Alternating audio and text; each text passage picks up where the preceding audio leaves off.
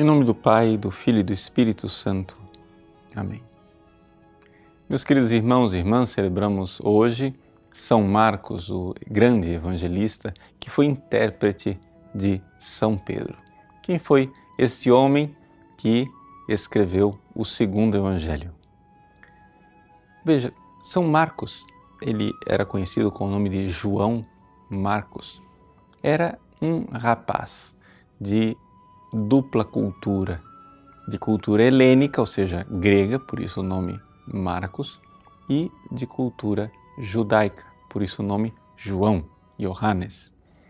Exatamente essa sua versatilidade de saber traduzir do aramaico para o grego é que fez com que ele fosse, na velhice de São Pedro, secretário do príncipe dos apóstolos. Como nós vemos na primeira leitura da missa de hoje, em que São Pedro, concluindo, concluindo a sua carta, diz que está ali, na comunidade de Babilônia, ou seja, em Roma, com o seu filho, Marcos. É interessante notarmos esses pequenos detalhes históricos que nos servem de chave de leitura exatamente para é, lermos o Evangelho de Marcos com outros olhos. Veja, uma das coisas que nós poderíamos dizer que temos que admirar no Evangelho de Marcos é exatamente o fato de que ele não transmitiu um evangelho seu. Como qualquer pregador, ele fez questão de ser fiel àquilo que foi transmitido pelos apóstolos, no caso aqui por São Pedro. As reminiscências desse primeiro dos apóstolos, que é Pedro.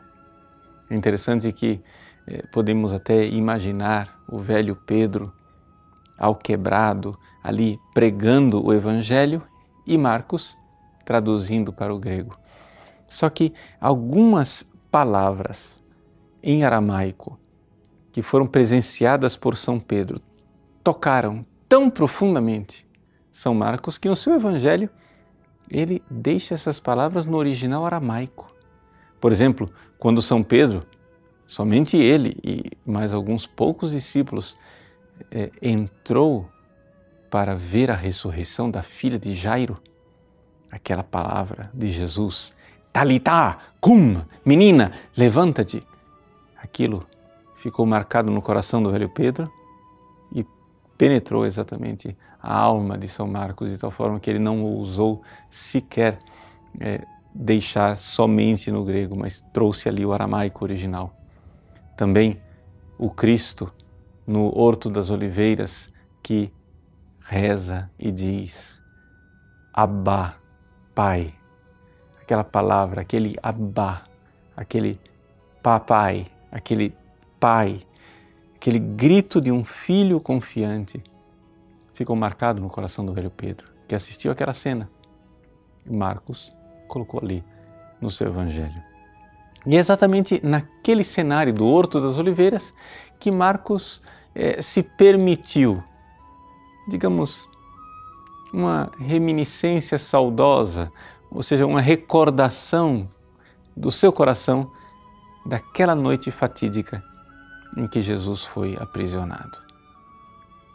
O pequeno Marcos estava lá.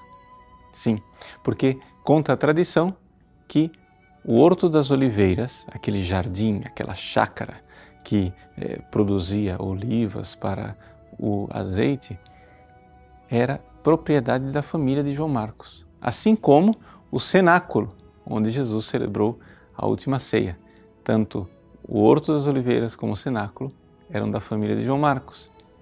João Marcos, que estava lá em Jerusalém, quando Jesus celebrou a última ceia, as portas fechadas com seus doze apóstolos, certamente acompanhou esses apóstolos de Jesus quando ele, saindo da montanha de Jerusalém, atravessou o vale do Cedron e subiu novamente para a montanha das Oliveiras, onde Jesus foi aprisionado.